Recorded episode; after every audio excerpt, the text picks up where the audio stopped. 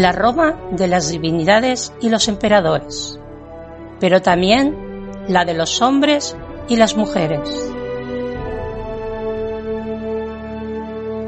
La Roma de la cultura, del latín y la justicia.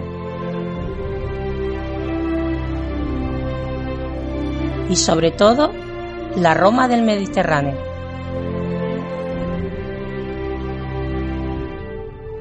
Bienvenidas, bienvenidos al Ignum en Roma.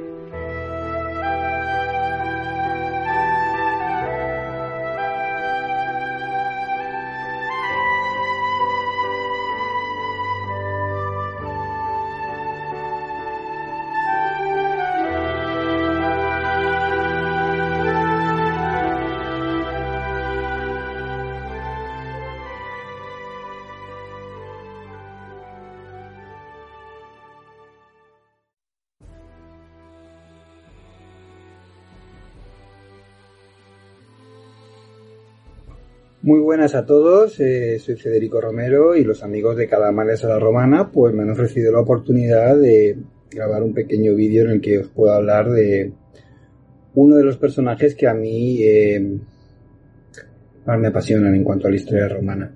Quiero hablaros de Mayoriano. creo que es un personaje que tiene el mérito de poder recibir el nombre de lo último romano en realmente en Occidente. Fue el último que a mi manera de ver se lo mereció. Yo voy a contar en este pequeño vídeo un poquito mm, por qué creo que, se lo merecía, ¿no?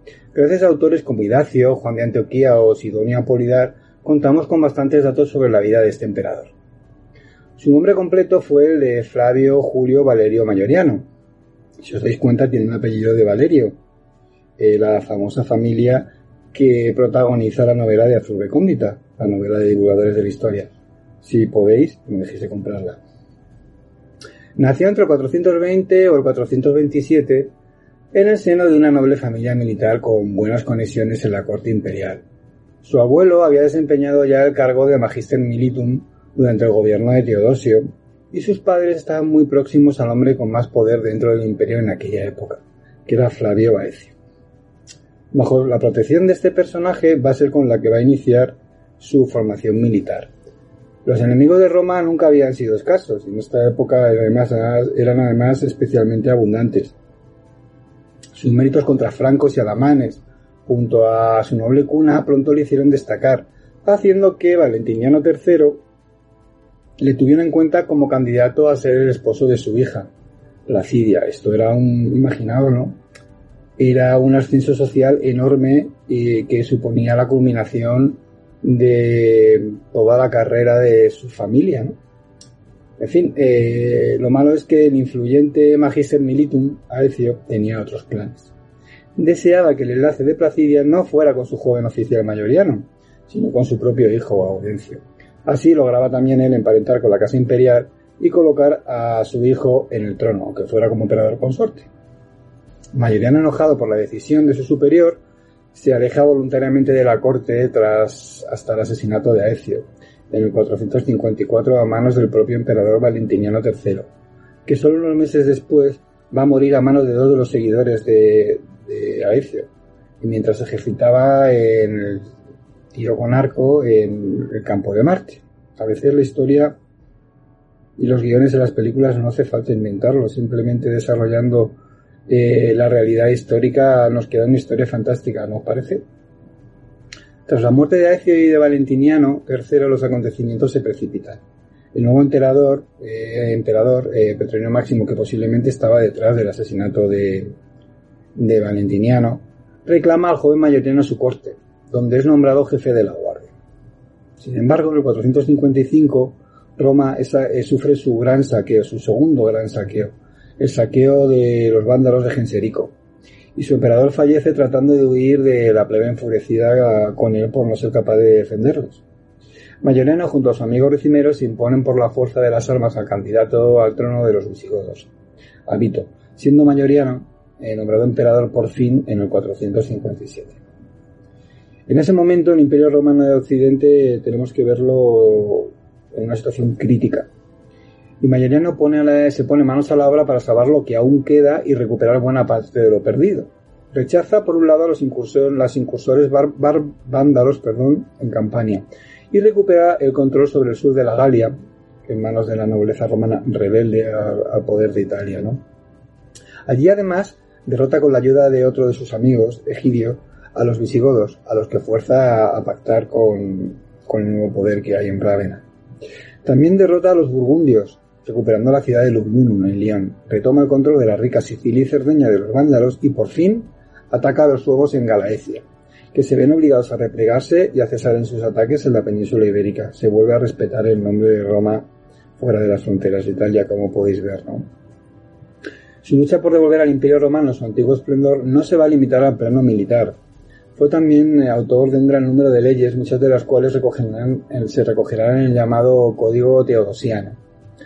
Va a reducir los impuestos y su tasación futura fue puesta en manos de funcionarios locales. Restablece la institución de los defensores del pueblo, obligados a defender a los más humildes y a reportar al emperador de los abusos cometidos en su nombre. Prohibió también la costumbre que había de derruir los edificios antiguos, los templos sobre todo paganos, para utilizar sus materiales de construcción en las casas particulares de los ciudadanos o incluso en los nuevos edificios públicos. Esto al final lo que acababa provocando era mm, el derrumbe y la pérdida del patrimonio mm, que gracias a eso mm, hoy en algunos casos podemos disfrutar. A lo mejor si esta norma no hubiera existido, pues muchos de los edificios que han llegado hasta ahora a nuestro tiempo pues no hubieran llegado. Tras asegurar su situación militar en la Galia y en la península ibérica, eh, reunió un potente ejército con el que se dirigió a la costa levantina de Hispania. Allí estaba concentrando en diferentes puertos una gran flota de barcos con los que pasar a África. Si Roma quería tener un futuro, necesitaba recuperar de manos de los vándalos la rica provincia de África, ya que sin sus impuestos y trigo el imperio de Occidente tenía los días contados. Y haciéndonos cuenta que el astuto rey vándalo Genserico, conocedor de los planes del romano, y quién sabe si con el apoyo de Ricimero, gracias a la traición de los capitanes de los barcos romanos, consiguió adelantarse y capturar una parte de la flota reunida y quemar el resto de la gran flota romana, posiblemente a resguardo en Portus Ilicitanos, que es más o menos lo que es la actual Santa Pola. La última esperanza de Roma se hundía frente a las costas de Hispania. También se hundía un poquito el prestigio del que todo emperador romano necesita vivir. ¿Qué pasó? Pues que Mayoriano, mm, a que podemos valorar realmente como el último emperador de Occidente, ya que intentó restaurar eh, eh, dentro de sus capacidades el anterior poderío de Roma y protegerle al imperio de su propia desaparición, resultó ser demasiado independiente para el gusto del poderoso Recimero, teóricamente un amigo suyo, que deseaba colocar en el trono a alguien más, mm, digamos que manejable. Esto, sumado al prestigio que tenía como militar victorioso y a sus ambiciones de conquistar el reino vándalo, hizo que Recimero recelara y hiciera fracasar su expedición.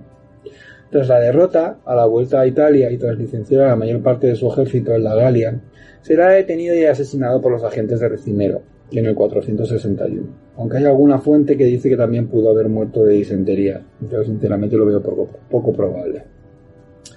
Vamos a despedirnos de este gran personaje con las palabras de otro gran historiador, ¿no? Que ha marcado un poquito la visión que tenemos de Roma en este periodo, ¿no? A veces negativamente, pero bueno. Edward Gibbon, que escribió de él en su clásico Historia de la decadencia y caída del Imperio Romano. Mayoriano nos brinda el feliz hallazgo de un carácter grande y heroico, tal como algunas veces surge en una época de decadencia, para vindicar el honor de la especie humana. Y con estas palabras os agradezco estos minutos de atención y la oportunidad a Sergio y a Ángel de cada de la Romana por dejarme dirigiros a vosotros durante estos minutillos. Un abrazo y muchos saludos.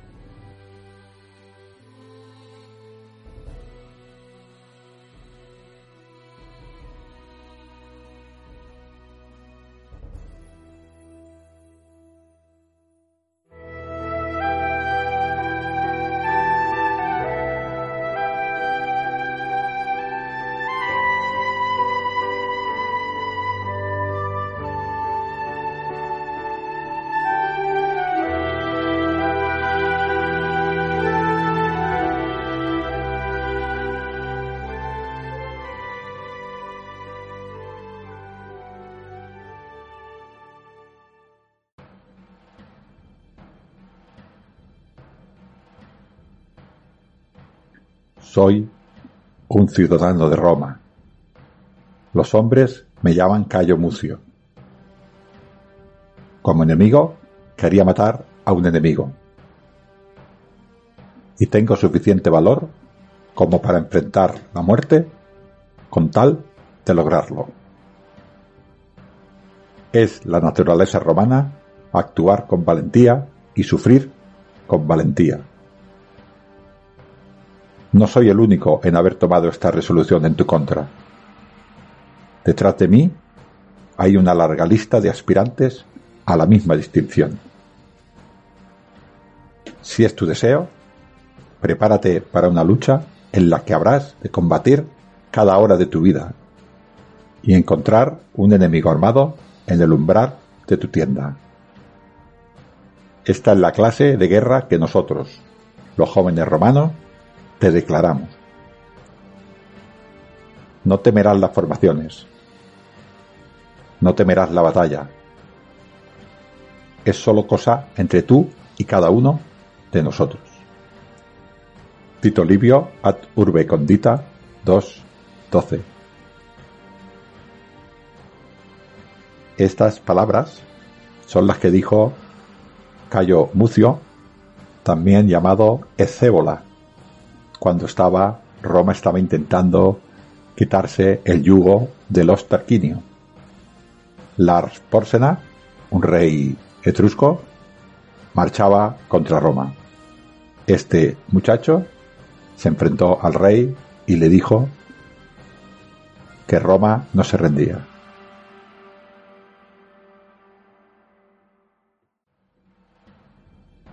Roma fue la primera civilización, quizás, que empezó la guerra total. Ezébola le dijo a Lars Porsena que tras él, si él moría, otro joven romano ocuparía su posición y tras este vendría otro. Muchos años después, en las campañas de Pirro, gran rey macedónico, un embajador suyo, un gran sabio, Cineas, intentó pactar con Roma, puesto que Roma había perdido varias batallas contra las falanges macedónicas, pues Cineas volvió e informó a Pirro que el Senado romano era una asamblea de caballeros venerables y que luchar contra ellos era como enfrentarse a la hidra de Lerna. Es el mismo concepto el que nos explican los clásicos. Después de un romano vendría otro y nos entendía de rendiciones. Para Roma, cada guerra era una guerra total. Una guerra en la que se jugaba la supervivencia y no daría un solo paso atrás. Este comportamiento era muy difícil de entender para los hombres civilizados de la Helade, de Macedonia o incluso de los púnicos.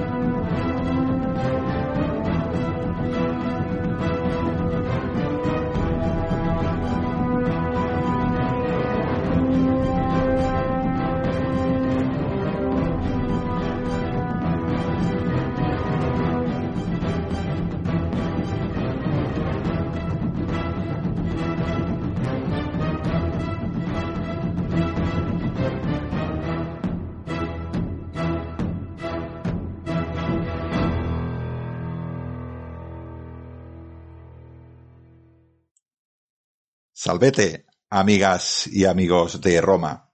Hoy vamos a hablar de un tema que seguramente gustará mucho. Bueno, ya habéis visto, ya habéis escuchado, mejor dicho, la introducción y vamos a hablar eh, de un tema bastante interesante y que eh, quizás es una de las cosas que más páginas eh, habrá dado a la historia de Roma, ¿no? Y hablamos de una época también muy importante. Ya veremos qué título le pongo pero ahora voy a decir que por qué Aníbal no tomó Roma tras la batalla de Canas.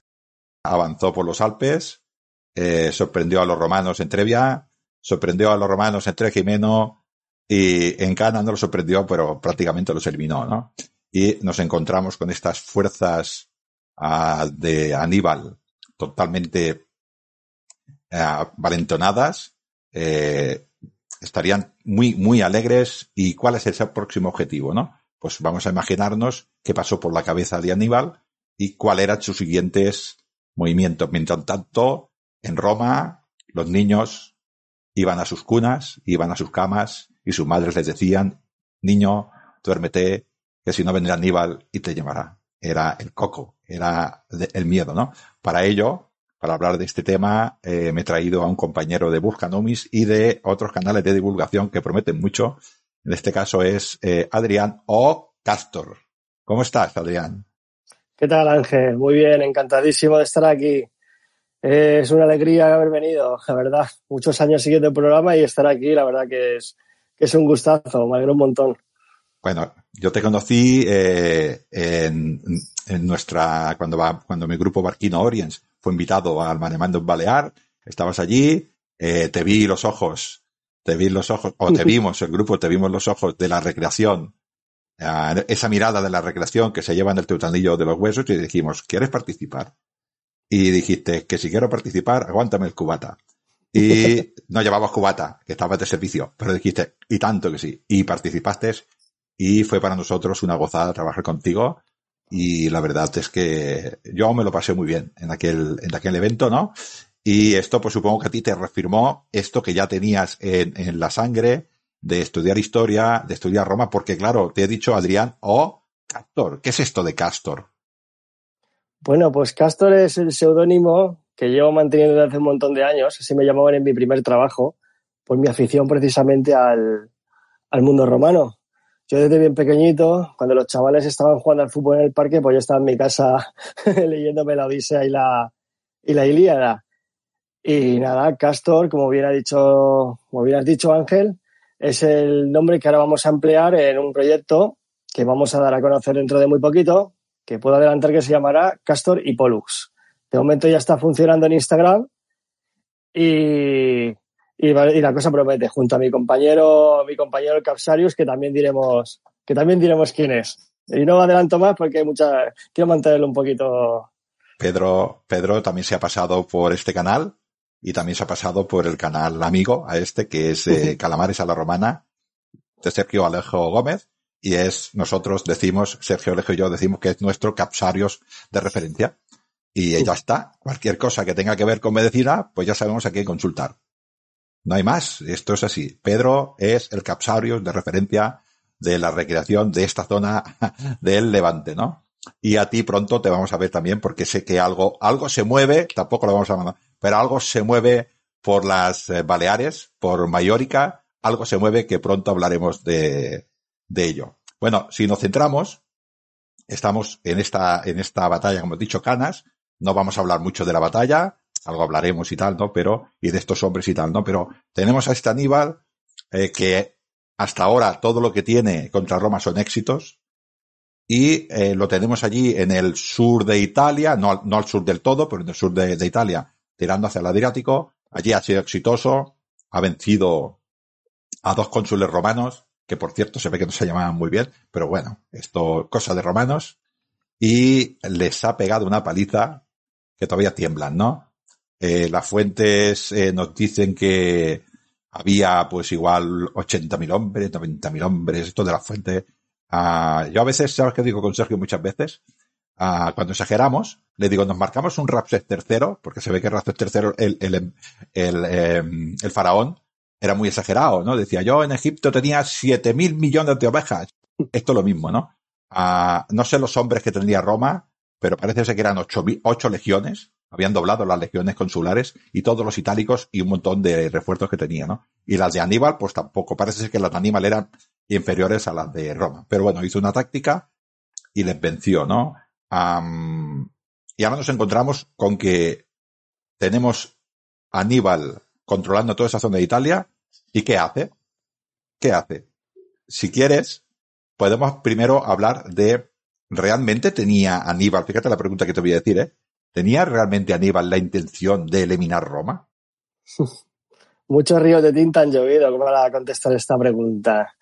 Yo soy de la opinión de que no. No, porque la cultura en esa época del Mediterráneo, sobre todo en el mundo helénico, no era tanto destruir al enemigo, sino como forzarle a, pactar. Ellos no entendían lo que era la destrucción total de, de un enemigo. De hecho, eso era muy típico de las polis griegas, un enfrentamiento, una batalla campal, una derrota a la otra y llegar a un pacto, un acuerdo. Y aquí no ha pasado nada hasta la siguiente, hasta la siguiente disputa. Y yo entiendo que Aníbal en ese contexto del Mediterráneo del siglo III antes de Cristo, pues era un poco la dinámica que se movía. Sí, sí. Yo también soy de esa opinión. Yo creo que Aníbal eh, pasó a Italia no tanto para ir, eh, luego haremos hipótesis, ¿no? pero no tanto con la idea de, de, de, eliminar la ciudad de Roma, sino con la idea de quitarle a Roma, por ejemplo, todo lo que sería la Galia Cisalpina, el norte de Italia, que se aliara con él, y el sur de Italia la manda a Grecia, y dejar a, a, a Roma, dijéramos, en este centro, ¿no? Evidentemente, eso, eso era mm, potenciar Cartago. O sea, si Roma perdía el sur de Italia y Roma perdía el norte de Italia, se quedaba en ese centro, al final la, la hegemónica, la ciudad hegemónica hubiera sido Cartago, o sea, era un patriota en ese sentido, ¿no? Pero no creo que tuviera la intención realmente, al menos en un principio, de eliminar eh, Roma. Yo creo que, que no, ¿no? Eh, y bueno, nos plantamos allí. Eh, creo que cuando bajó hacia, hacia el sur, porque la, las dos batallas, eh, todo el mundo eh, sabe la historia esta de que pasó los Andes con los elefantes, bueno, los elefantes se los comieron o se les murieron, pero pasó los Andes con los, eh, los Alpes, perdón, los Alpes, que todavía no hay de América, ah, con los elefantes. Allí Roma le presentó una batalla, perdió. Poco más abajo le presentó otra batalla, perdió. Y luego Jan Canas dijo, esta va a ser la batalla de las batallas. Vamos a eliminar a Aníbal. Pues no. Ganó, pero ya estaba en el sur. Está, eh, el Canas está muy, bastante al sur de Italia. ¿eh? Sí, el... es, es una ciudad bastante al sur. Sí, sí, está en el corazón del Samnio, o sea, una región al norte de Apulia, si conocéis lo que es la península itálica, Uh, los, el tacón de la bota un poquito más al norte tirando hacia los Apeninos, que es la espina dorsal que corta, que corta la, la península. Y como, como has comentado, eh, Aníbal, Aníbal nació en, en, una cultura muy diferente a la romana. Ah, yo en, la entrada ya he hablado de, de Pirro, ¿no? De que se encontró con Pirro. Uh, la historia que nos cuenta de Pirro, diferentemente de las guerras píricas, es que Pirro tampoco acababa de entender a los romanos. Pirro le hizo más o menos lo mismo. Le gana una batalla, no me acuerdo el nombre, le gana otra, le gana otra, y dice, bueno, pero si ya has perdido, ahora te tienes que rendir. Y los romanos decían que no, aquí no se rinde nadie. No lo entendía. O sea, Pirro se dio la vuelta un poco, casi diría yo, es un poco más complicado, ¿no? Porque hay muchas otras circunstancias, ¿no? que luego también Sicilia y tal, un poco decir, bueno, pues voy a Sicilia a hacer algo porque con vosotros no hay nada que hacer. O se elimino o no hay nada que hacer. Y se fue para Sicilia y bueno, ahí ya, ya hay otra cosa, ¿no? Pero, pero no lo entendían. O sea, Roma, vamos a ver. Te acaba de pegar tres palizas, ahora. O sea, yo creo que Aníbal se sentó allí en su silla, en la batalla de Canas, en su, en su, en su tienda que sería lujosa, y dijo, bueno, pues en dos o tres días, viendo un embajador romano, y firma la paz conmigo. Vamos a esperar. Yo creo que esa sería su actitud. Y ahí no vino nadie. De hecho, despidió, despidió un legado. Creo que fue Aníbal el que pregó el primer paso, el que dio el primer paso mandando su legado y su legado fue despedido por el Senado. Ellos no entendían eso que era, era de rendirse. O sea, iba en contra del valor, de la virtud, de la viris romana. A diferente de los civilizados, como era probablemente Aníbal o, lo, o, los, o los helénicos o los macedónicos, que eran, bueno, ellos se decían civilizados, los romanos no, los romanos se creían civilizados, civilizados ellos, que entendían la guerra de otra manera.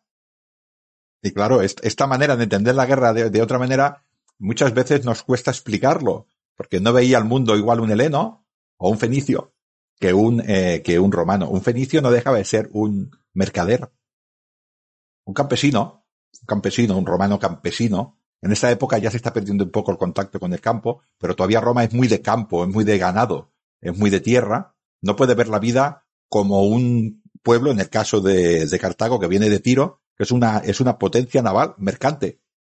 ¿Cómo va a ver el mundo igual? No puede verlo igual, ¿no? Ah, yo creo que Aníbal eh, se, se, encontraría con esta manera de pensar totalmente diferente, ¿no? Él, no quería la guerra, yo creo que, bueno, quería la guerra. Él eh, encontraba que la guerra, cuando era necesario, hacer la guerra. Pero vivir por y para la guerra, ¿no? Exacto. Es que lo has dicho muy bien, Ángel. O sea, Cartago viene de una cultura de mercaderes. O sea, son hijos de los fenicios. ¿Qué son los fenicios?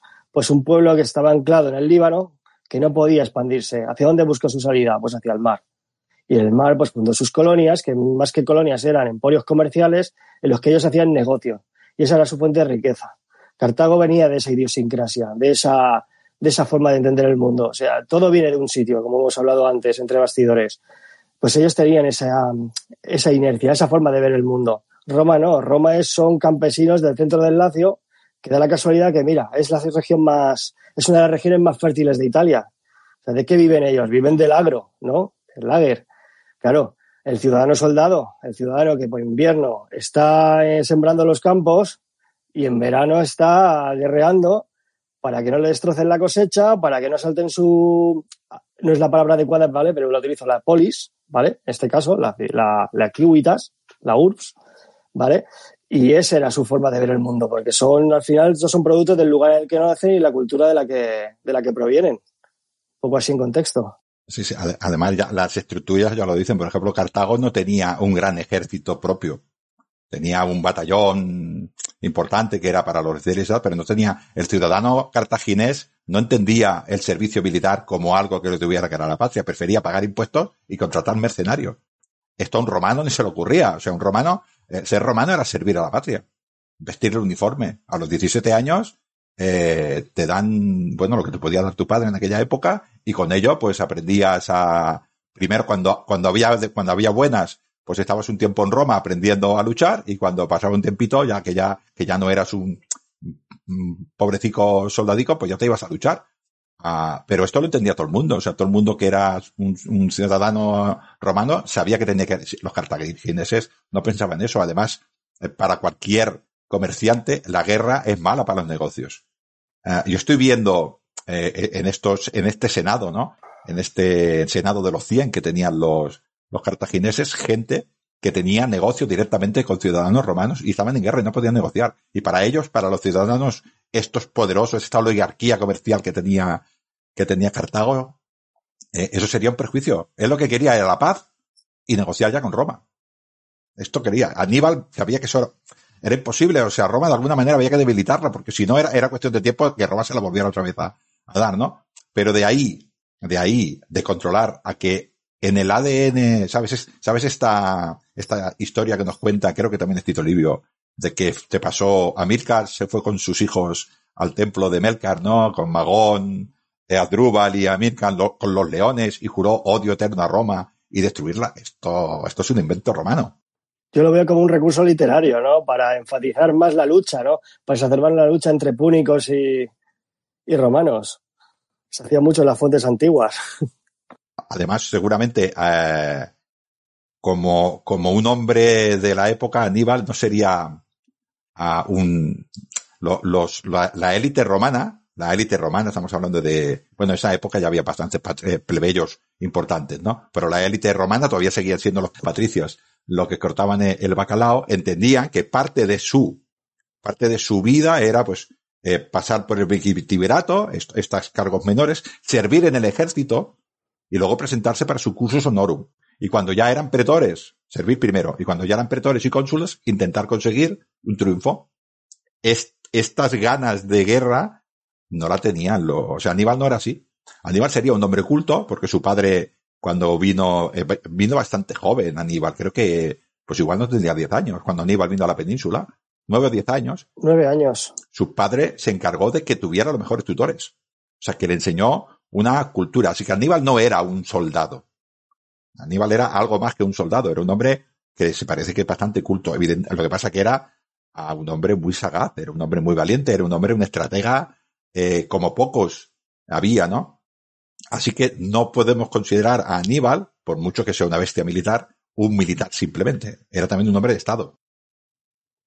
Exactamente, y tuvo muy buenos tutores, eso sí, su padre Amílcar fue un veterano de guerra de la Primera Guerra Púnica, de ahí ese resentimiento que se le atribuye hacia la República Romana, y también su, creo que es su cuñado, ¿no? Asdrúbal el Bello, también fue que estuvo llevando las riendas de la conquista de Hispania los años precedentes antes de que Aníbal eras el cargo de hegemón de las tribus ibéricas. Él se forjó en la península. Sí, claro, claro. Ah, además, la península era como, como Roma se había hecho con toda esa parte. Ah, también es importante quizás reseñar aquí que Cartago, estoy hablando de la, de la ciudad de Cartago, quizás tampoco cuando estalló la guerra tampoco quería, porque la historia no la han contado los romanos. Y entonces, pues llegó allí un cónsul y dijo, si no queréis paz, pues ahí de la guerra es, ¿sabes eso de la espada, no? Pues si no queréis paz, pues toma guerra. Bueno, esto es la parte la parte romana. Pero yo veo más bien, yo veo más bien que habría alguna división bastante importante en Cartago. Cartago pensaba que la península ibérica era muy importante porque en la península ibérica había muchas minas y mucha riqueza hubiera sido su, hubiera sido su eh, territorio, hubiera sido su, eh, su granero para que nos entendamos y eso había que conservarlo. Sin embargo, también eran conscientes de que había que debilitar a Roma. Pero quizás para ellos era más importante conservar Hispania que no conquistar Italia para que nos entendamos. Debilitar, debilitar Roma puede que sí, pero conquistar Italia tampoco les apetecía mucho. Entonces, claro, ¿hacia dónde tiró los recursos? Porque los recursos, por mucho que sea un, un, imperio mercante, siempre son limitados, ¿no? Y parece ser que Cartago tampoco estaba muy seguro de la idea que tenía Aníbal en Italia. Y sin embargo, sí que estaba más seguro de, de lo que era en Hispania. De hecho, eh, sabes perfectamente, bueno, todo, todos los oidores que les guste un poquitín Roma, sabe perfectamente que Roma se preocupó mucho de intentar quitar desde ya, desde, desde las primeras fases, ese poder de, de Cartago a, en Hispania. O sea, aquí mandaron legiones continuamente. Claro, es que si nos retrotraemos en el tiempo, eh, volviendo un poco cómo funciona Cartago, Cartago, que es una ciudad comercial, pues tiene que hacer negocios. ¿Dónde tiene los negocios? pues en los diferentes emporios comerciales que tiene establecidos en el sur del Mediterráneo occidental, ¿vale?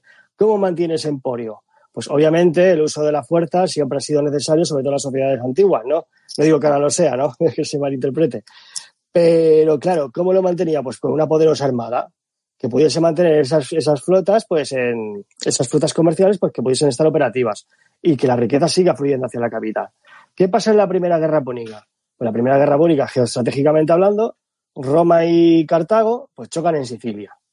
¿Qué pasa? Que claro, como Roma le arrebata las le arrebata Sicilia y aprovecha ahí una jugada, le hace una 13-14, utilizando, permíteme este civil, una 13-14 en un momento de debilidad de Cartago, que estaba en una guerra interna justo después de la Primera Guerra Púnica, le quita también Córcega y Cerdeña. Claro, Cartago se queda completamente capada. ¿Hacia dónde se puede expandir? ¿Dónde puede sacar para poder resarcirse de las pérdidas?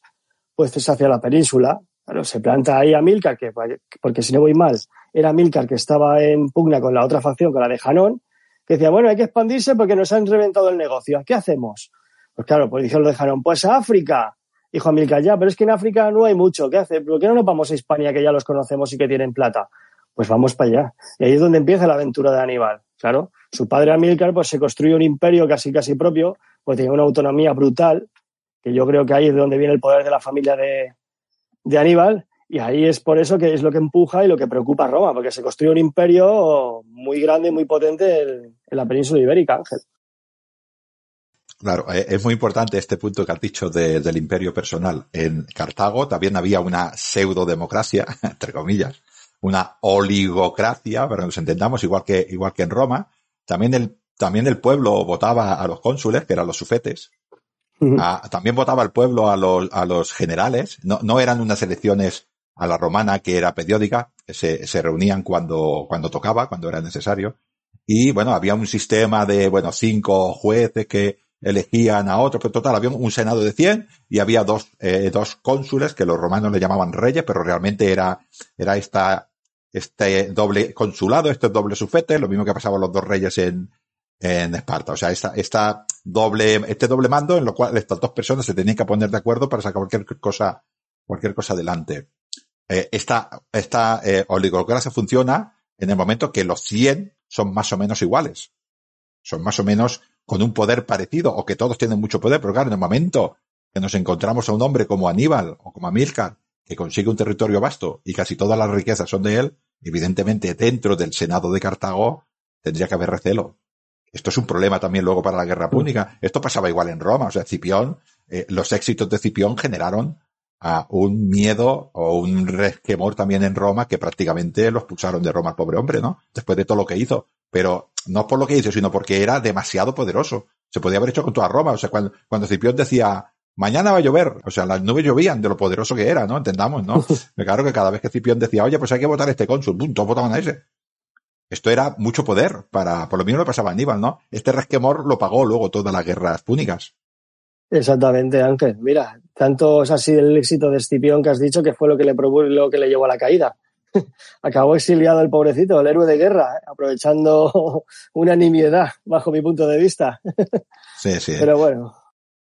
Bueno, nos encontramos con todo, todo esto poquitín para poner las cosas, para entendamos que las cosas están en contexto. Así que tenemos un montón de hombres que les interesa tanto, tanto Aníbal, que ahora era el heredero, el heredero de todo, de todo el imperio, entre comillas, de su padre. Aquí en la península quedaron varios ejércitos para controlar la península porque era la intendencia de Aníbal y la intendencia de, de Cartago. Aníbal marcha hacia Roma eh, después de haber eh, atacado a la poderosa ciudad de Arce, ¿no? Que se defendió como pudo, Saguntum, eh, para los romanos.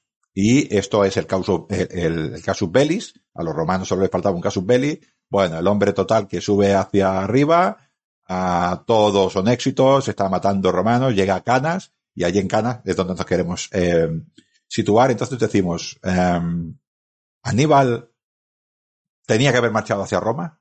¿Por qué no marchó hacia Roma? Ahora ya estamos, ya ha tenido los éxitos. Ya sé que mi ejército es, poderoso. O sea, tendría que haber intentado marchar hacia la ciudad inmortal. ¿Qué pensó él? Es que si te fijas también, ese episodio coincide con el cenit de la guerra. Cartago, después de Canas, no consigue tampoco una victoria relevante en lo que queda de, lo que queda de conflicto, que es casi prácticamente acababa de empezar. O sea, creo que estamos en el año 216 hasta que finaliza en Zama. Cartago no consigue una victoria relevante después de este momento. No, no consigue ninguna victoria decisiva, es, cierto. Es cierto. Y, se enfrenta varias veces a, a los ejércitos romanos y luego ya no los acaba de derrotar de una manera tan escandalosa. Y algunas, y algunas, el que se piense que la historia de Aníbal en, en el sur de Italia es todo éxito, no es cierto. Aníbal se tuvo que retirar varias veces. Y contra el mismo, hay un mismo general que según las fuentes se retiró cuatro veces. Contra un mismo eh, general que es eh, Marco Claudio Marcelo. Contra este general, Aníbal se retiró cuatro veces. Perdió, tampoco se diría perder. Intentó, intentó a, asaltar una ciudad y no pudo. Eso tampoco se podría decir una derrota. Sencillamente no consiguió su objetivo. Pero luego, ya bastante más adelante, en el, en el 209, creo que fue por ahí más o menos, eh, tuvieron una batalla campal de tres días y Aníbal se retiró. Eh, no sé cómo quedó el ejército de Aníbal y no sé cómo quedó el ejército de Marcelo. Marcelo no, no le siguió, lo cual quiere decir que la lucha fue dura, pero lo que dices tú, no fue decisiva ni para Aníbal, ni fue decisiva para, para Roma. Así que uh, se mantuvo un status quo allí en, en, en Italia durante muchísimo tiempo, ¿no? Eh, quizás eh, podríamos explicar que igual se piensan los, los oyentes de que Roma, uh, una vez que perdió esos 70.000 hombres, vamos a poner, hay fuentes que dicen 90.000, otros 70, vamos a poner 70.000 hombres, perdería menos porque hay legiones que se, que se escaparon, mínimo dos legiones se escaparon de canas enteras. Con lo cual, mmm, es que por mucho que quieran matar, entendamos que los, que los eh, púnicos querían matar a los romanos, pero los romanos no querían dejarse matar. Y matar a 70.000 hombres no te sale gratis. Murieron muchos romanos, muchísimos más. Tres romanos por cada púnico si quieres, pero murieron muchos púnicos entendamos también que, o sea, que si Aníbal empezó, vamos a poner, con 50.000 hombres, no acabó la batalla con 50.000 hombres, acabó con menos. ¿No? Entonces decimos, bueno, Roma ya está indefensa, vamos hacia Roma. ¿Cómo estaba Roma? Estaba, estaba indefensa. Por lo pronto Roma tenía unas murallas, que eran las murallas serbianas, que son muy conocidas, eh, supongo, por nuestros, eh, nuestros seguidores, ¿no? Que eran, pues, más o menos 10 metros de altura, 3 metros y 4 metros de anchura, que se dice pronto, y un perímetro de unos 11 kilómetros. Esto eran las murallas de Roma. Aníbal no llevaba, no estaba preparado para el asedio, no llevaba torres, no llevaba arietes, no llevaba mm, onagros, no, no llevaba poliercética para qué. Si él quería batallas campales, tomar una ciudad con 12 metros de altura de torre no es fácil, hay que hacerlas. Y eso lleva tiempo. No, no es imposible, pero lleva tiempo. Y si yo las hago antes de partir, tardo. Y si las hago cuando llego allí, tardo. Y además tengo que dedicar a hombres que tienen que estar en el asedio para hacer las máquinas. Con lo cual esto ya es un problema de, de logística. Luego también eh, otro problema es la intendencia. ¿Qué cómo? ¿De dónde saco los alimentos? ¿No? Ah, pero además, cuando llevo, cuando llego a Roma, está sola Roma. Roma tenía como mínimo, porque siempre, siempre lo había tenido así en la República, dos legiones de hombres juniors, de, de, de jovencitos, que eran lo, la, los primeros años en el ejército, esos hombres estaban en, en Roma, que era el equivalente a las legiones urbanas. No, no hacían, no hacían la función, no hacían la función, dijéramos, de defensa de Roma, pero sí eran milicias, para que los entendamos. Eran lo, los encargados de defender, de defender Roma si había alguna urgencia. Estamos hablando de diez mil y pico de personas. Pa, para unas murallas de 12 metros, pues con diez mil personas encima, pues, pues ves, un rato tardas en subir. ¿eh? Luego, en, en Ostia, en el puerto de Ostia, tenemos a, a este Marco Claudio Marcelo, que le habían ordenado ir a, a, Sicilia. Y sin embargo, claro, cuando pasó lo que pasó, el hombre volvió, volvió hacia, hacia Roma. En, en, en Ostia también había una legión preparada para partir en la, en, la, en la flota. Con lo cual, esta legión ya fue para Roma primero. Entendemos, ¿no? Así que ya son tres legiones las que tenemos en, en Roma. Cuando, cuando llegamos a, a Roma, claro, mandamos. ¿Y qué necesitamos, hombre? A reclutar. Pues parece ser que reclutaron a jóvenes de 17 años, a Adrián. Algunos tenían todavía la toga petesta. Quiere decir que no habían sido declarados todavía por sus padres ciudadanos romanos. Pues los cogió el ejército y les dijo, vosotros ya sois mayores de edad y a servir al ejército. Uh -huh. ¿Vale? A cuatro legiones más. Claro, es que de ¿y de cuántos efectivos consta cada legión? Que eso también es importante. Pues en aquella época era, eran un poco más pequeñas, pero eran 4.600 o una cosa así. Pero además eh, enviaron misivas a aliados latinos, a todas estas ciudades latinas que tenían, que luego más adelante se llamaban soki, socios, que tenían que mandar. Pero es que además cogieron a 8.000 esclavos y les dijeron, Chef, ¿queréis servir a Roma? Sí, serviréis a Roma y podréis comprar vuestra libertad. 8.000 más, que estos son casi dos legiones más. Esto le montó eh, nuestro amigo Marco Claudio Marcelo en un momento. ¿De cuánto estamos hablando? Es que es eso, la capacidad que tenía Roma para reponerse de los desastres fue un factor muy determinante a la hora de, de restablecerse del descalabro. Claro, yo creo que eso Aníbal le debió de sobrepasar. En un momento dado, en medio del territorio enemigo, rodeado de los aliados de Roma, que eso también es importante aclararlo, eh, que ahora mismo Aníbal, yo creo que una de las partes también importantes era que el, eh, este señor lo que quería era deshacer la diplomacia romana y que todos los soquis abandonaran en masa el apoyo de Roma, que para mí eso es primordial, es una de las fuentes de su poder, que el dominio que tenía establecido en la península. Y claro, al ver que esa red de alianzas, quitando de los samnitas, que siempre le dieron guerra a Roma, y un par de pueblos más de reciente incorporación, o sea, la red de alianzas no se quebró. Claro, él estaba en medio territorio enemigo, sobreviviendo prácticamente de lo que podía saquear o de lo que podía arrasar. El ejército púnico se encontraba dividido en diferentes frentes, que yo creo que ahí es el kit de la cuestión, ¿vale? Tenía que pelear en Sicilia, tenía que pelear Hispania. Hispania era fundamental porque era de donde partían las provisiones y donde partían los apoyos. Y ese mismo, los tres ejércitos púnicos que estaban en Hispania estaban, estaban anclados por el ejército romano y claro, Aníbal estaba prácticamente solo delante de las murallas de Roma.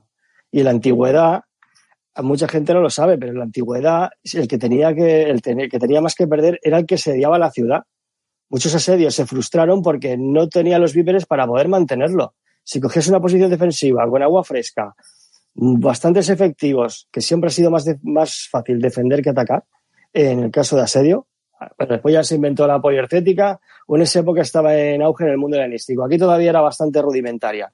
Claro, pues teniendo en cuenta esos factores, yo creo que el asalto yo en la cabeza de Aníbal no, no estaba entre, su, entre, sus prioridades. Además, además de todo esto que hemos dicho en la capital, tenemos todavía dos legiones en Hispania. que la capital no hubiera caído en tres días, la capital hubiera tenido que asediarla y como dices tú, hacer un largo asedio. Y mientras yo hago un largo asedio, tengo dos legiones en Hispania, dos legiones en la Galia Cisaspina, una legión en Cerdeña, las dos que hemos hablado de, de Roma, y dos legiones que sobrevivieron en Canas. Esto todavía estaba por allí. Con lo cual, si Aníbal se acerca a Roma y la rodea, tiene a los hombres de dentro, que podrían ser 20.000 o 30.000 por lo que hemos visto aquí, más a saber la cantidad de, ciudadanos romanos que podían, reservistas entre comillas, que en teoría ya habían hecho su servicio militar, que ya estaban eh, quitados de sus campañas, pero que evidentemente si van a entrar por las murallas se incorporan y luchan también. Aníbal hace un cerco con sus 20.000, 40.000, 50.000 hombres y se encuentra que por detrás le van a venir 30.000 o 40.000 más. Eh, es una situación que Aníbal no es tonto, como dice. Aníbal era estratega por eso. No, os quiero decir que esto estaría, estaría en su cabeza.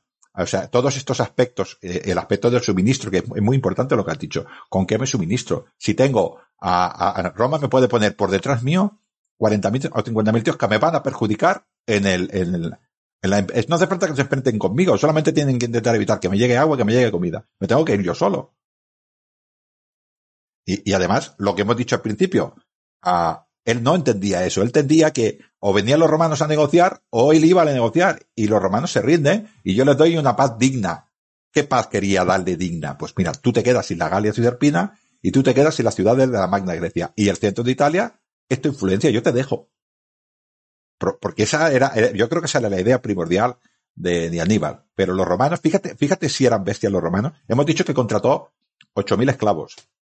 Eh, ahora no me acuerdo, no me acuerdo la cantidad que costó dotarle a esos, a esos esclavos, 8.000 esclavos, ¿eh? Al ejército. Aníbal les dijo a los romanos, tengo, creo que eran 10.000 prisioneros, y os los doy por tal cantidad. La cantidad que costaba liberar a esos 10.000 prisioneros era menos que la que costaba dotar a los, los romanos. Dijeron, por 10.000 tíos, no te damos un duro.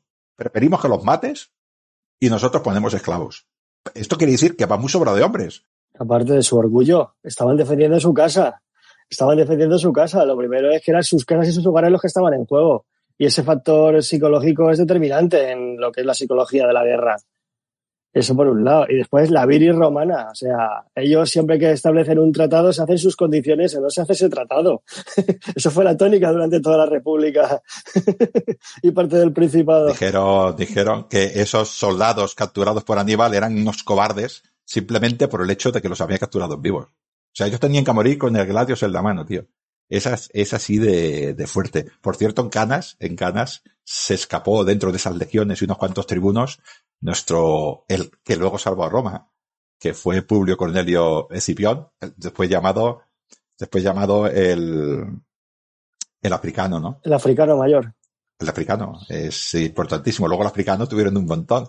Yo, el, el nieto sí que se, no sé si sabré decirlo todo. Publio Cornelio Escipión Emiliano, el africano, el menor nubantino. Este es el nieto. Es exagerado.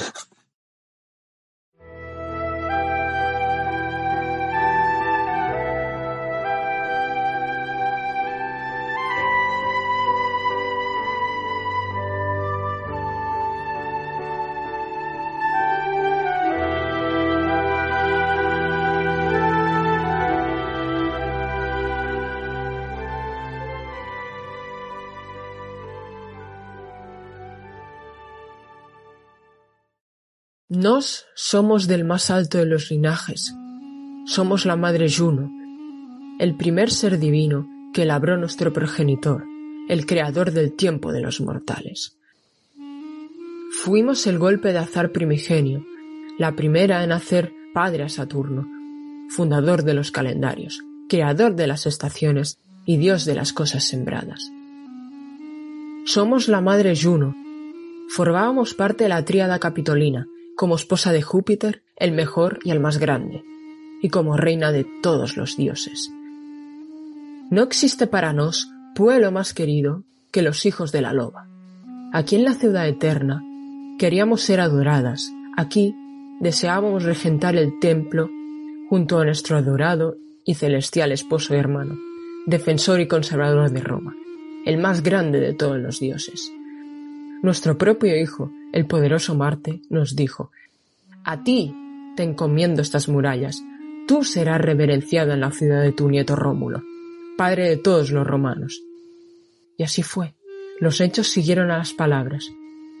Se nos veneraba en infinidad de altares. Nos somos diosa de diosas. Somos madre de dioses y reina de todos los dioses. Juno y las matronas romanas. De Ángel Portillo Lucas.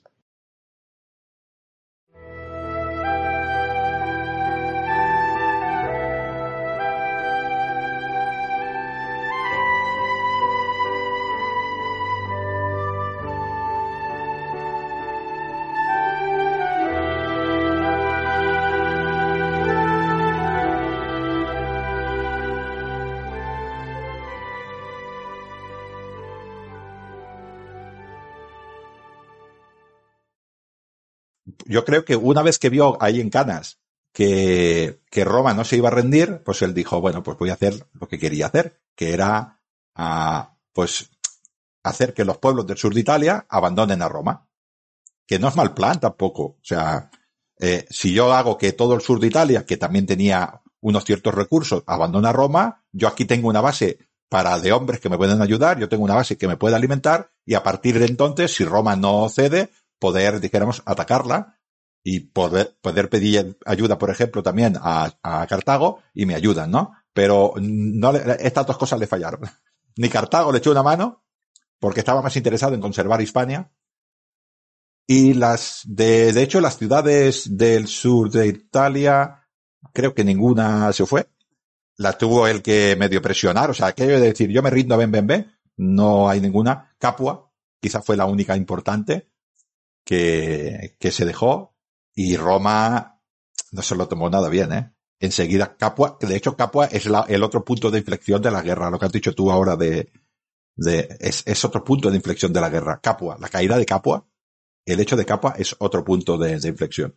Eh, hemos dicho la ciudad de Nola, Nola es una ciudad que está a muy cerca de Nápoles, y ese primer año de Canas, eh, mmm, Aníbal quiso tomar eh, Nola, y el cónsul Marcelo fue allí con unos hombres y tomó a la ciudad, bueno, tomó la ciudad, fue llamado por la ciudad, la ciudad quería ser fiel a Roma y se plantó allí, aparece ser con dos eh, legiones consulares. Aníbal intentó tomar la ciudad, pues a Marcelo atacó el asedio, lo que has dicho tú, atacó el asedio y asediar una ciudad necesitas muchos hombres y necesitas muchos recursos. Pues Marcelo, eh, en una de sus salidas, por una de las puertas con su, una de sus mejores legiones, probablemente una legión experimentada, a, le dio caña y Aníbal se retiró.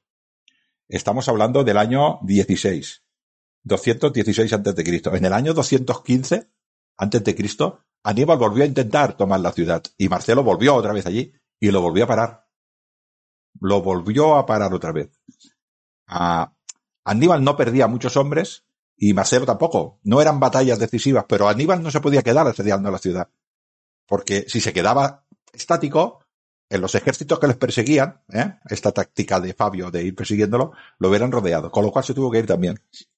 Y en el 214, también volvió otra vez a intentar tomar la ciudad. Y tampoco pudo.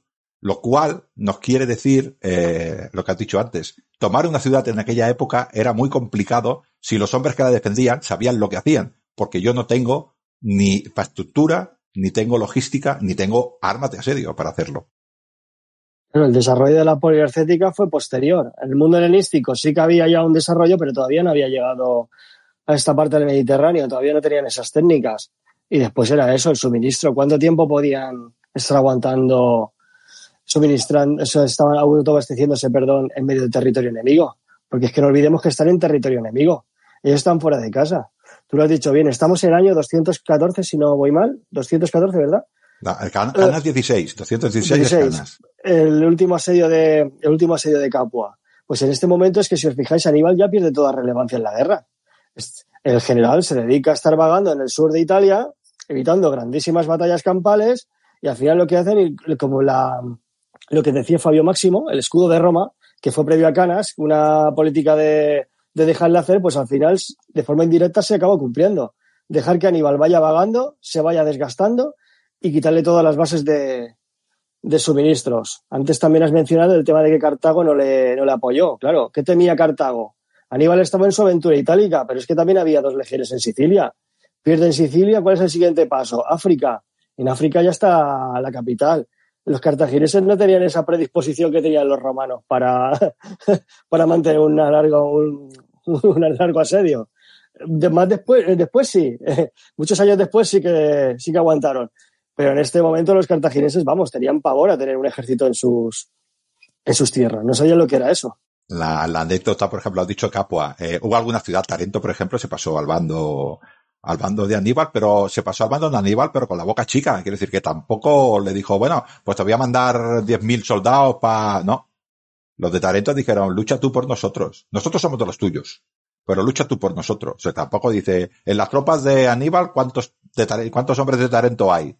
Pues uno o ninguno. O sea, que tampoco, alguna ciudad se puso Capua, fue una ciudad que dentro de la ciudad hubo sus, más y sus menos, pero, pero sí que, sí que se quedó. Y, y Capua estaba muy cerca de Roma. Eh, la vía, creo que la vía latina, la vía Apia pasa muy cerca de ella, ¿no? Y Roma fue a por, a por eh, Capua, a, rodearla. Una de las veces Aníbal subió y quitaron, quitaron el asedio, fue por la segunda vez, que ya estamos hablando bastante atrás, no sé si es el año 2209, o sea, ya ha pasado unos cuantos años. A Aníbal, eh, rodearon Capua con unas cuantas legiones. Y Aníbal se llegó hacia arriba y dijo, ahora cuando yo lo suba, las legiones se van.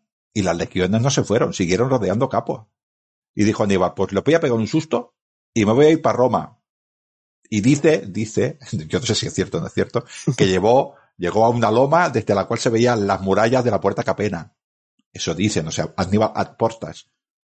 Y la legión de Roma, que tenía cuatro legiones allí en Roma, pues a, se plantaron ya allí y dijo, si quieres venir, ven, te vamos a dejar en Emiliano.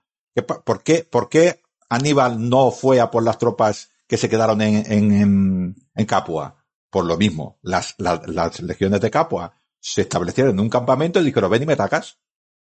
Mientras yo me preparo para atacarte, me pueden venir por detrás porque siempre iba ejércitos romanos detrás de Aníbal, no le dejaban descansar. Había, había habido, lo que ha dicho tú, había habido escaramuzas, pero no habían sido, nunca ni decisivas para Roma ni decisivas para Aníbal. Voy hacia, voy hacia Roma y digo, ahora me establezco aquí, les pego un susto, pero dice, a ver si me quedo mucho tiempo. Eh, vienen por detrás y me rodean. Claro, cuando se acercó, si es cierto que se acercó a, como dicen, tan cerca de Roma, a mí me parece que esto es demasiado. Sí, no, es que, sí, es que un ejercicio, eh, un análisis. Si no pudo tomar campo, acá lo sumo tendría 15.000, 20.000 habitantes en esa época. O sea, es que eso ya es muy revelador. Si no pudo mantener un asedio en campo con 20.000 habitantes, una estimación así a grosso modo, Roma en ese periodo que debía tener 100.000, 200.000 habitantes. O sea, vamos, es que se multiplican, se multiplican por 10 los, los recursos que necesita. Y eso es una cosa que ya, o sea, para mí eso es un dato que ya indica que Aníbal no lo debía de contemplar precisamente por eso. Es que además, durante todo este tiempo, no hubo una negociación efectiva entre Roma y Aníbal. Es que le negaron. O sea, tú estás por aquí dando vueltas, nosotros te vamos a perseguir ciudad que, sea aliada tuya, a, cuando tú te vayas vamos a ir a por ella, que lo tengas claro, Aníbal se tenía que ir moviendo porque claro, necesitaba recursos. la única ciudad importante así que le quedaba cerca de Roma era Capua y fueron a por ella todo el tiempo que le llamaban traidores y tal. Eh, voy a, porque mi, aliada, voy a por ella y tampoco puedo liberarla. Y cuando me acerco, que no creo que se acerque a Roma, pero cuando se acerca a Capua, Roma le planta cara y dice, ven si quieres, que te vamos a dejar encerrado y se, y se retiró y dejó a los romanos rodeando Capua. O sea, ni, ya en esa época, en el 2, en esta época ya ni tan siquiera eh, podía con esto. Con lo cual se quedó, como dices tú, vagando por allí con alguna, alguna batallita. Creo que en, en el 209, no me quiero equivocar, el Marcelo este, el Marcelo que, que, que, que ya atacó eh, Roma, que ya, perdón, no, eh, Nola, la ciudad de Nola, eh, ya le plantó cara allí en Apulia, como dices tú. Le plantó cara. Y estuvieron luchando una batalla de tres días. Tres días. Aníbal contra los ejércitos ya, pero batalla campal. Tres días. Y quedó en tablas. O sea que Aníbal ya había perdido, probablemente de esos hombres que ganaron esa batalla de, de Canas ya no le quedaban tantos. Eso también es, ah, porque eran mercenarios que se irían, porque claro, eh, no eran, los romanos eran, eh, eran eh, soldados por orgullo patrio, para que nos entendamos. Ah, ese hombre tenía mercenarios o pagaba los mercenarios o los mercenarios se iban. ¿Cuántos hombres tendría ya esos ejércitos de Aníbal? Es que, ¿cuál era su capital humano en ese momento de Aníbal? ¿De dónde recibía los refuerzos? Tenía su ejército lo componían libios, Libia estaba muy lejos, permíteme las comparaciones, los galos no eran fiables y también estaban muy lejos, los itálicos no acabaron de responder a sus expectativas y él se iba desgastando, con lo cual no podía reponer sus efectivos. Sí que hubo una intentona de su hermano Asdrúbal, Asdrúbal Barca, sí que intentó llegar a Italia y de hecho llegó, pero al final también fue, fue cortado, o sea, fue, fue derrotado. O sea que al final Aníbal no pudo reponer esa masa de hombres con el que inicialmente asaltó la península. Por contra, Roma sí. O sea, si se consiguió reponer un desastre de unas, entre unos 70.000 y, y 50.000 bajas, o sea, Roma tenía el capital humano prácticamente ilimitado. Que eso, vamos, para, eso de los puntos que para mí son vitales. Sí, eh, lo, lo, hemos dicho así de que yo creo que también le pasó esto con Pirro, ¿eh?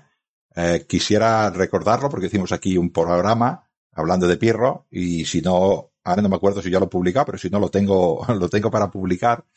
Y a la, el, ejército de Aníbal era un ejército mercenario. Tenía hombres muy buenos, porque la falange púnica, eh, los hombres de la élite, que lo llamaban de batallón sagrado, ¿no? Estas cosas, eran muy buenos, pero lo, los púnicos fenicios tenían una falange muy parecida a la macedónica y eran, eh, eran muy, muy buenos. Lo que has dicho, todas las tropas íberas y celtas pesadas también era, eran muy buenas, pero era un ejército muy caro, que los pagaba con su propio oro. Sin embargo, los romanos, la inmensa mayoría de la panoplia se la pagaban ellos mismos en esa época. No, no todo. Hemos dicho que a estos soldados, a estos esclavos, eh, claro, estos no tenían para comprarse una panoplia. Pero la inmensa mayoría de los soldados se pagaban su propia panoplia eh, para estas guerras. Cual a Roma eh, generar a un nombre le resultaba más barato que Aníbal. Y además tenía más hombres. Es que es, es, es una, eh, ya lo he dicho en la introducción, ¿no? Cuando dijo este hombre, lo Roma es como la hidra de Lerna, matas un romano y aparece otro. Matas un romano y aparece otro. Y lo que dije en la introducción igual, con Lar, Las Pórsena, ¿no? Estas primeras batallas míticas, esto es mítico, ¿no? Pero cuando ese hombre, cuando eh, izquierdo, que, le llaman eh, izquierdo, escóbula, dice que, Cébola, Cébola, perdón, le dice eso, dice, yo estoy aquí, si tú me matas, hay 300 más. Siempre tendrás un romano en la puerta de tu tienda. Esto quizás era lo que no entendía Aníbal. No lo entendía esto. Aníbal decía, se le tienen que acabar los recursos. Y quizás Roma, mucho dinero en esa época, tendría dinero. No pero hombres. Y si no cogían una ciudad y le otorgaba la ciudadanía, ya tenías otro. Ya tenías más ciudadanos romanos para costearse el equipo para llevar al frente. Eso también es muy importante. Y otra cosa que tampoco se ha tocado, Ángel, la cohesión. ¿Qué es lo que, qué es lo que mantenía unido al ejército de Aníbal? Porque era muy heterogéneo. Hispanos, celtas, uh, honderos baleares, uh, púnicos, o sea, era un ejército espera, muy espera, vuelve, vuelve a decir honderos baleares, vuelve a decirlo, va, que te gusta. Honde, honderos baleares. Muy bien. y con orgullo. Y claro, ¿qué era lo que los mantenía unidos? Pues al fin y al cabo era el botín y el prestigio y la autoridad del líder. O sea, si no hay victoria, si no hay botín, ese ejército al final la cohesión, la cohesión peligra. Y Roma jugaba en casa. Y la diplomacia romana de, de, a ser capaz de convencer a muchas de estas ciudades de seguir perteneciendo a la órbita romana en sus diferentes legalidades, ¿no? También, también es importante, o sea, consiguió que estas ciudades o, o, o ser, que fueran seducidas por Roma o tenerle más miedo a Roma que no a Aníbal. O sea, un gobernante de, de una ciudad mediana, mire, cuando, cuando el ejército de Aníbal iba, él tenía que, que decir, si Roma cae, a mí me interesa estar con Aníbal. Pero en su foro interno decía, Roma no va a caer. Y si Roma no va a caer, a mí me interesa estar bien con Roma. Aníbal no consiguió, por mucho que hizo esas derrotas, al menos al sur de Italia, porque el norte fue otra cosa, la Gales Cisalpina fue otra cosa, uh, no consiguió que, que abandonara Roma. Si lo hubiera conseguido, probablemente lo que decimos, si Cartago eh, es capaz de mandarle un montón de púnicos con elefantes y les manda una, cosa significativa, le iría llegando algo, pero significativa, y aquella ciudad del sur de Italia ven que en el, por el sur, por allí, por la actual Calabria, entran 40.000 hombres más frescos, eh, otro, otra cosa, pero eso no pasó. El que tuvo que ir fue a Drúbal, pero ya habían perdido España. Como aquel que dijo con, el, con Escipión. Y luego, eh, uno de los temores de Aníbal también fue que a Escipión el africano dijo, ya nos hemos cansado. Si tú estás en mi casa, yo desde Sicilia me voy a tu casa. Y, se, y tardó poco, ¿eh? Y tardó poco en retirarse, ¿eh? Enseguida que Escipión puso pie en África, ya Aníbal fue cuando, fue cuando regresó después de un periplo de más de 10 años en la península itálica. Sí, estamos hablando, ya este Canas fue en el 16, ah, estuvo dando vueltas, en el 216, perdona, antes de Cristo, y en el 204 creo que es cuando pone 12 años después, que fue las vueltas que estuvo dando por allí, cuatro años después ya pone, Aníbal, ya pone, pero ya habían perdido España.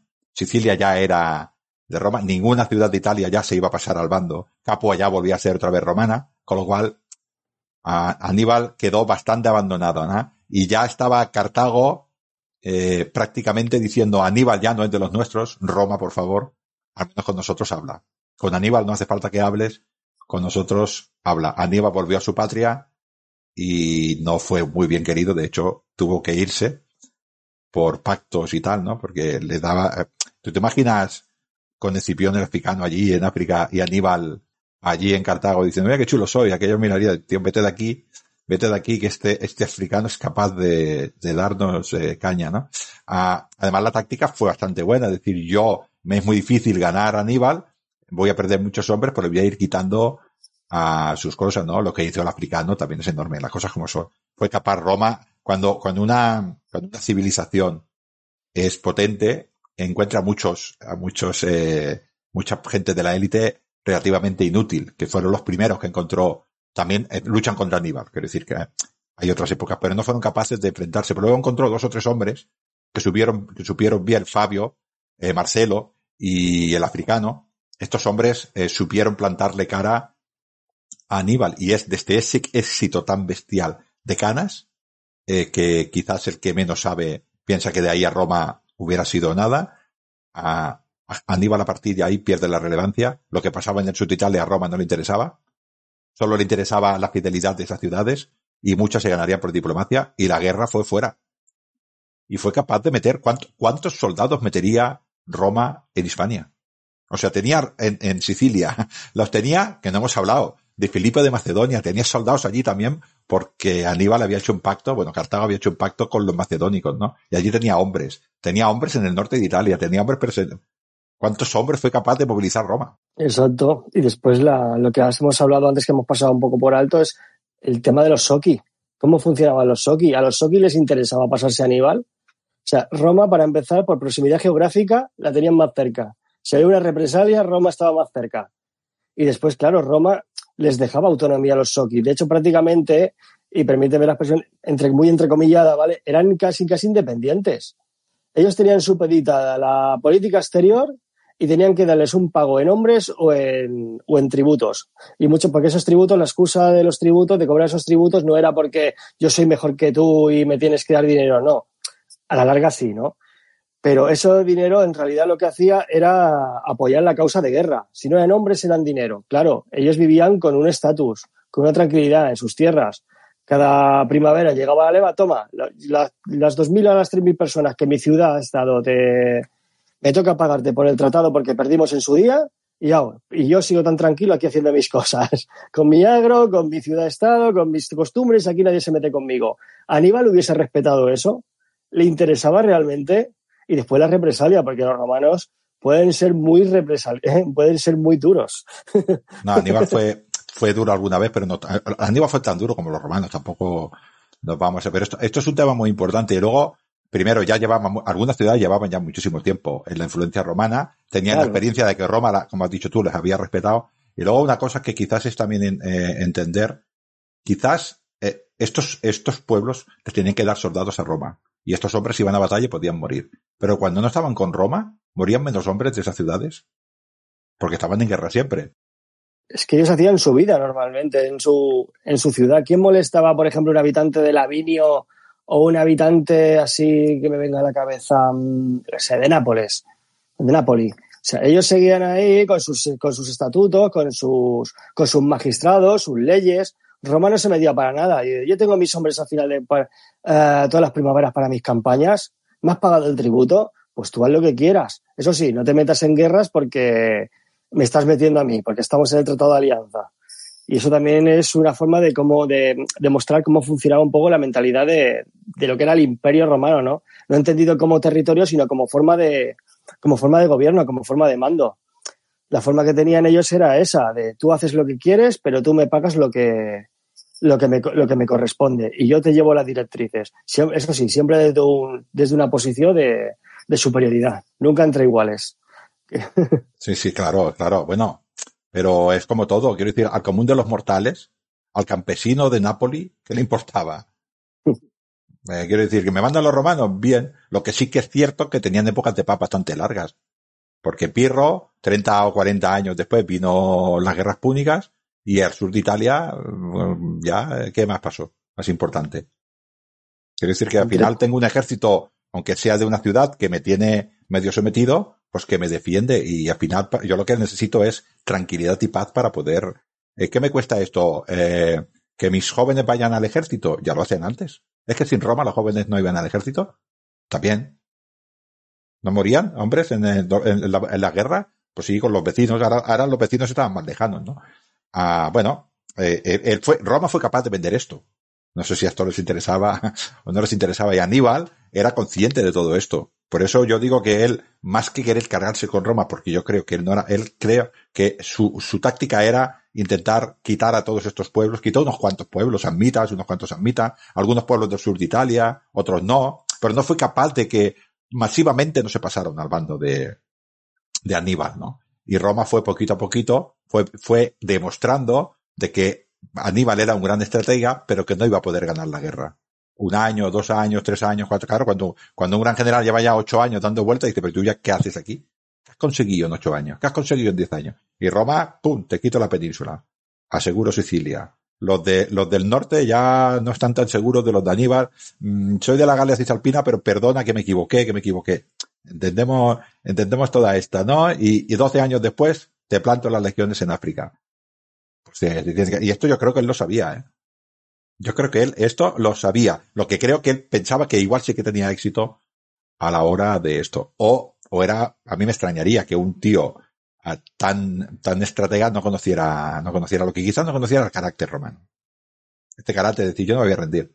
Y si me, y si me plantas otra batalla y me matas a 50.000, te monto otro ejército. Exacto, yo creo que también que eso es lo que no calculó. Yo creo que yo a un momento dado, después de Canas, él pensaría que negociarían con él y no quisieron negociar y eso fue lo que ya descalabró. Dices que se acercó a Roma y que vio desde la colina puedo ver las murallas. Eso, eso dicen. A ver, yo no lo descarto, a ver, todo es posible. A lo mejor producto de la desesperación de haber fallado tantos años dando vueltas, igual sí que fue a calibrar a ver si, si, podía, igual sí que hizo una intentona o calibrar por lo menos las fuerzas. Dice, a ver, ¿qué pasaría si me topo? Vamos a ver qué es lo que tienen, eh, qué es lo que tienen estos romanos ahí. Y cuando vio la inmensidad de la ciudad de Roma en ese momento, que ya era bastante grande, en comparación con otras ciudades del Mediterráneo, pues yo creo que eso ya dijo, mira, tengo que salir de aquí. Yo, creo, yo creo, si, si sucedió, eso nos dicen las fuentes, pero si sucedió, no fue para conquistar Roma, fue para asustar a los que estaban rodeando Capua y que dejaran de rodear Capua y fueran tras él. Entonces Capua, que era una ciudad leal a suya, quedara, dijéramos, dijera, los de Capua dijeron, no, mira, Aníbal ha hecho algo por nosotros. Pero los romanos, creo que allí tenían tres o cuatro legiones, se plantaron y dijeron, de aquí no nos vamos a mover esta vez. Esta vez nos quedamos aquí. Si quieres bien, tú ataca. Claro, para atacar, yo me tengo que preparar para una batalla campal. Un ejército que me está persiguiendo y otro ejército de la capital le hacen la pinta. Entonces lo que hizo Aníbal dijo, bueno, eh, tengo controlado al ejército que me persigue, tengo un tiempo, me voy a ir hacia Roma para asustaros, a ver si estos se van y aquellos no se fueron. Y lo que hizo Roma fue plantarle las cuatro legiones que tenía, se las puso delante y dice, bueno, aquí somos 20.000 tíos, a saber los que hay en las murallas, y ya te cansarás. Y no plantó de batalla, se fue. O sea, no. Dicen las fuentes que pasó eso. También mola mucho decir que Aníbal a puertas, que hemos salvado a Roma. Igual Aníbal eh, miró a Capua y dijo, voy a hacer que me voy para el norte. ¿No? Que voy por la vía latina para el norte, para Roma. Eh, aquellos dijeron, pues ve para donde quiera. Yo aquí no me muevo. Y dijo, ah, pues si no se mueve, me voy yo también. Muéveme si puedes. es que la superioridad, ¿cuántas legiones tendría ya en esa época? ¿Cuántos hombres había en España ya? con Escipión? En España, si no muy mal, eran cuatro legiones. Las dos, sí, las, porque Escipión fue con un rango preconsular a Hispania, por lo cual conlleva que eso lleve los mismos, los mismos recursos que un cónsul ordinario. Sí, sus dos legiones de ciudadanos romanos más las dos de los Soki. O sea, ya eran cuatro legiones con las que, más sus aliados hispanos. Más, las dos de la Cisalpina, más las dos que se salvaban de capa, más las dos o tres que había en Sicilia, más, es que tú te paras y, y, cogen barcos y te, y te, rodean por todos lados, con lo cual tenía que estar un poquitín siempre a, a, la defensiva, ¿no? Bueno, yo creo, no sé si lo hemos explicado, viendo, ¿no? Pero yo creo que Aníbal era consciente, yo creo que él, eh, para así un poquitín eh, ir resumiendo, ¿no?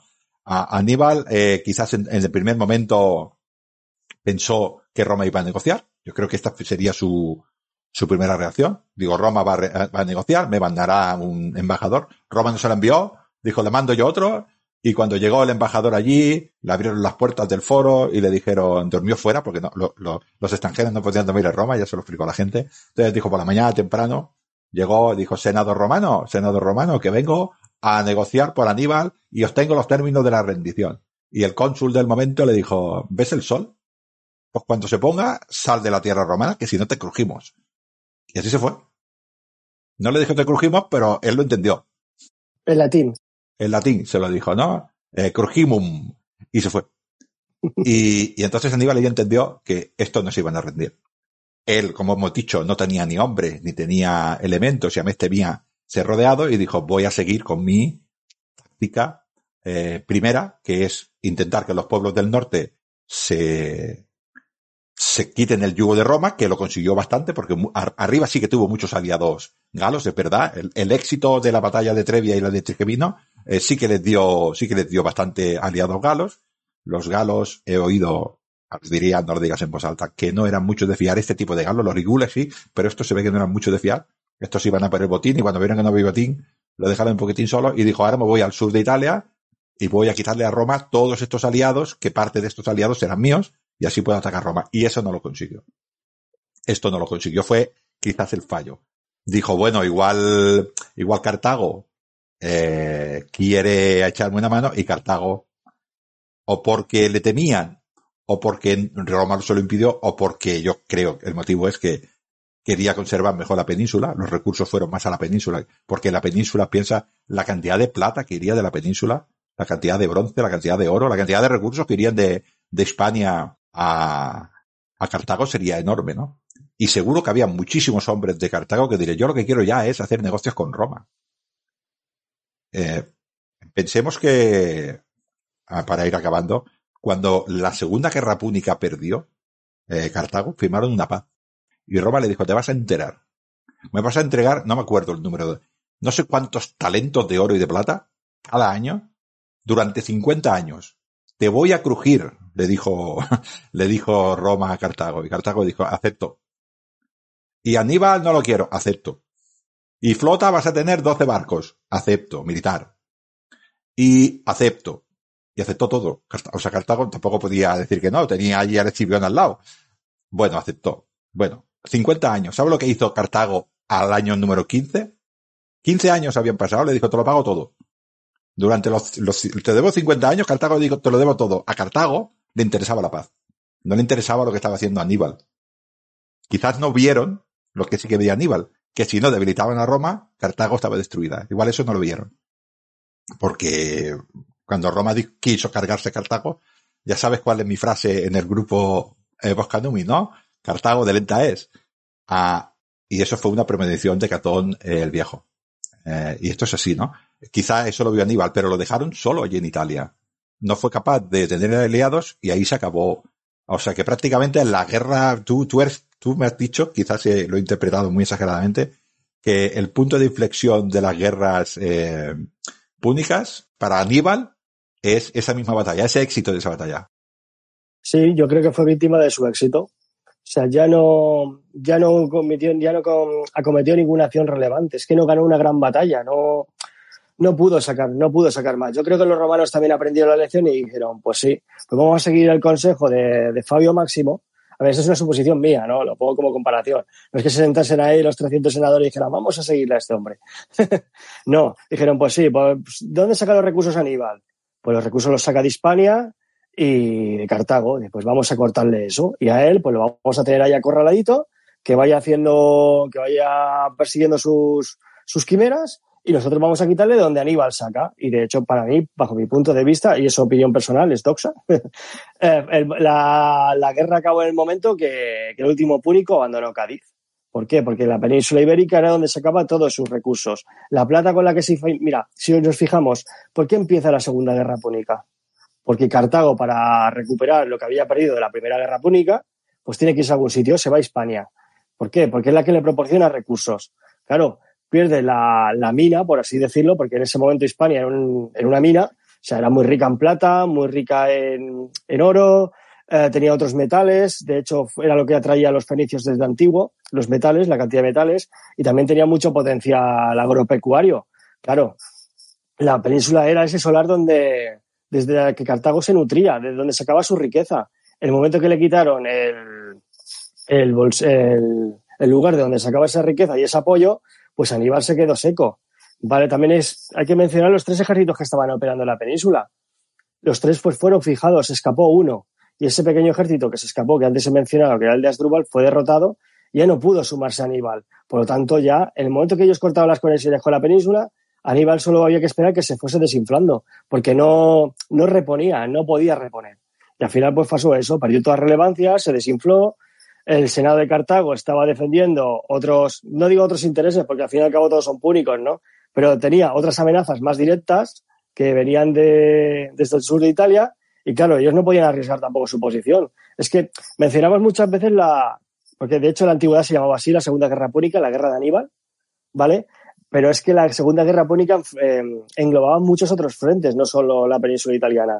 Y claro, al final todo está inter, interrelacionado, todo está interconectado. Y la clave fue esa, que al perderse Hispania, que era muy relevante, muy importante por los motivos que he mencionado, y ya no me enrollo más, eh, claro, Aníbal no pudo, no pudo reponer. O sea, esa es mi, esa es mi tesina. bueno, yo mm, opino un poco, un poco diferente. Antes de decir lo que opino, ah, es cierto, parece que, que, que, la guerra púnica se juegue en el sur de Italia, pero no, se jugaba en España, se jugaba en Sicilia, se jugaba en el norte de Italia y también se jugaba en Macedonia, en Grecia. Eh, también se jugaba con todos estos reinos que había en Oriente de los Ptolomeos, hay todo esto, esto, este imperio desmembrado también de, de Alejandro Mando que estaban eh, observando ciudades como Pégamo, ciudades como Efeso, todo esto tiene que ver con esta guerra, o sea que era, es una, la guerra, yo alguna vez la he llamado la primera, la guerra mundial del Mediterráneo, porque hay muchísimas, muchísimas eh, naciones hicieron, eh, hicieron esto. Para mí el punto de inflexión de la guerra sucedió un poco después, para mí, ¿eh? que son dos cosas en dos años seguidos. Una fue la caída de Cartago Nova y otra la batalla de Baícula. Estas dos, que fue cuando perdió realmente, efectivamente, la, el control de la península. Eh, aquí Gades, aquí Gades, ciudad fenicia. Gades, ciudad fenicia, fundada a saber cuándo. Creo que no había, no, no, el sol no había inventado ni la luz todavía. Y Gades ya la teníamos allí, uh, en la ciudad más antigua de Occidente, para mí. Al menos que sepamos, ¿eh? Llegaron allí, llegaron allí los cartagineses y aquellos dijeron, mira, somos muy de gades, somos muy de tiro, pero tú te vas. Tú te vas y vamos a hacer romanos. Eh, este, este punto de flexión, toda esa riqueza fue la que yo creo que acabó para mí. Pero bueno, eh, también pudiera ser el punto de inflexión para Roma y el punto de inflexión para Aníbal. No son, no son incompatibles, ¿no? Así que, eh, resumiendo, Aníbal no tenía hombres para atacar a Roma, él lo sabía la guerra pasó a España, que era donde estaba el granero tanto de Cartago como de, como de Aníbal. Roma supo, supo muchísimo eh, jugar con su ciudadanía y sus enemigos o, sus aliados itálicos no desertaron en masa para irse al campo de batalla de Aníbal, ¿no? Con lo cual voy perdiendo recursos, Roma tiene una cantidad de hombres imposible de acabar con ellos porque, porque es como la China moderna, quiere decir, no se le acaba el ejército nunca, no hace más que mandarte ejércitos y ejércitos, ¿no? Y luego no tengo ni aliados ni recursos, pues no puedo ganar la guerra. Sí, yo opino igual, Ángel. Pues a Roma no cayó por dos motivos. Primero porque probablemente, probablemente después de Canas, Aníbal ni tan siquiera había pensado ir a por Roma. Igual se lo, igual se lo, se lo planteó. Hay una anécdota hay una anécdota que nos cuenta, en este caso, Tito Livio, que es del rey, del rey Númida, que iba con él, que era eh, Majabal, ¿no? Y que dice que eh, para que sepas lo que se ha jugado en esta batalla, se lo dice de la batalla de Ganas, ¿eh? Dentro de cinco días celebrarán la victoria con un banquete en el Capitolio. Sígueme, yo iré delante con la caballería para que lleguemos nosotros y nosotros antes de que sepan que hemos llegado. O sea, que llegará la caballería y diré, uy, ya están aquí. Y luego llega Aníbal, lo rodeamos y entramos, ¿no? Y Aníbal le dijo, eso dice Livio. Ante la negativa de Aníbal, este rey, Majabal, le dijo, la verdad es que los dioses no le conceden todo a la misma persona. Sabes vencer, Aníbal, pero no sabes aprovechar la victoria. Esto nos dice eh, Tito Livio, ¿no? Así que yo creo que Aníbal no tenía intención de tomar Roma y su plan original era quitarle aliados y dejar a Roma puesta en el centro, porque ese era el pensamiento púnico. Pensamiento púnico, el pensamiento mercantil, no era el de la guerra total, no era el de eliminar al enemigo, era la del negocio. Y yo hago la guerra porque estoy, me siento amenazado. En cuanto prefiero, prefiero acabar esa amenaza con una negociación, con una paz, y con esa paz yo acabaré la guerra. Y eso pensaban todos los imperios comerciales. La guerra no es buena para los negocios, porque para fronteras, para barcos, los barcos no se mueven, no se puede comerciar. ¿Con quién, con quién negociaba Cartago? Si cada vez que salía un barco iban a por él. ¿No? Eh, yo creo que, bueno, más o menos, no sé si la idea ha quedado clara. Así que Aníbal no fue hacia Roma, primero porque él no quería y porque si hubiera querido, yo creo que tampoco hubiera podido. Sí, yo soy de la misma opinión, Ángel. No, no pudo ser. Aníbal no, no hizo el banquete en el Capitolio, se conformó con su tienda esa noche. este rey tenía la caballería númida esta, luego fue muy importante también en la segunda, en la tercera guerra púnica, y fue, bueno, es una caballería muy, muy, muy buena y muy apreciada como tropas auxiliares también, también para Roma, ¿no? Con lo cual, bueno, ya hablaremos algún día. ¿Qué, qué te ha parecido esta primera experiencia en el podcast? Muy bien, muy bien, muy, muy gratificante. muy gratificante, la verdad. Se, se sacan conclusiones muy. Hay cosas que había pasado por alto que no me había dado cuenta hasta que no, no me he puesto aquí a, a razonarlas, ¿no?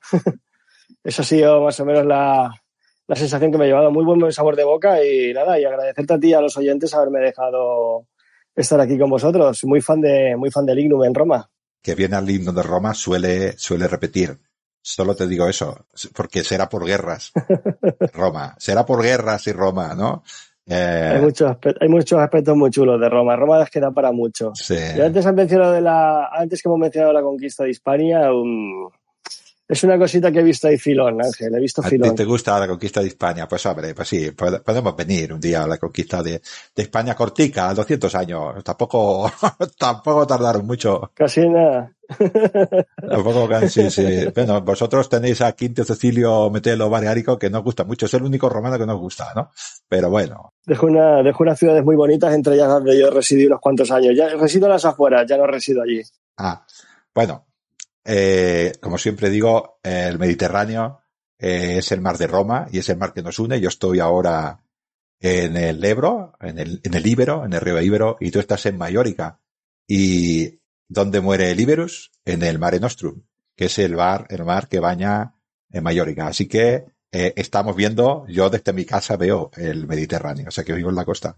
Y tú probablemente lo ves continuamente porque estás rodeado de este mar de las culturas. Siempre me despido igual hasta otro audio, amigos y amigas del Mediterráneo.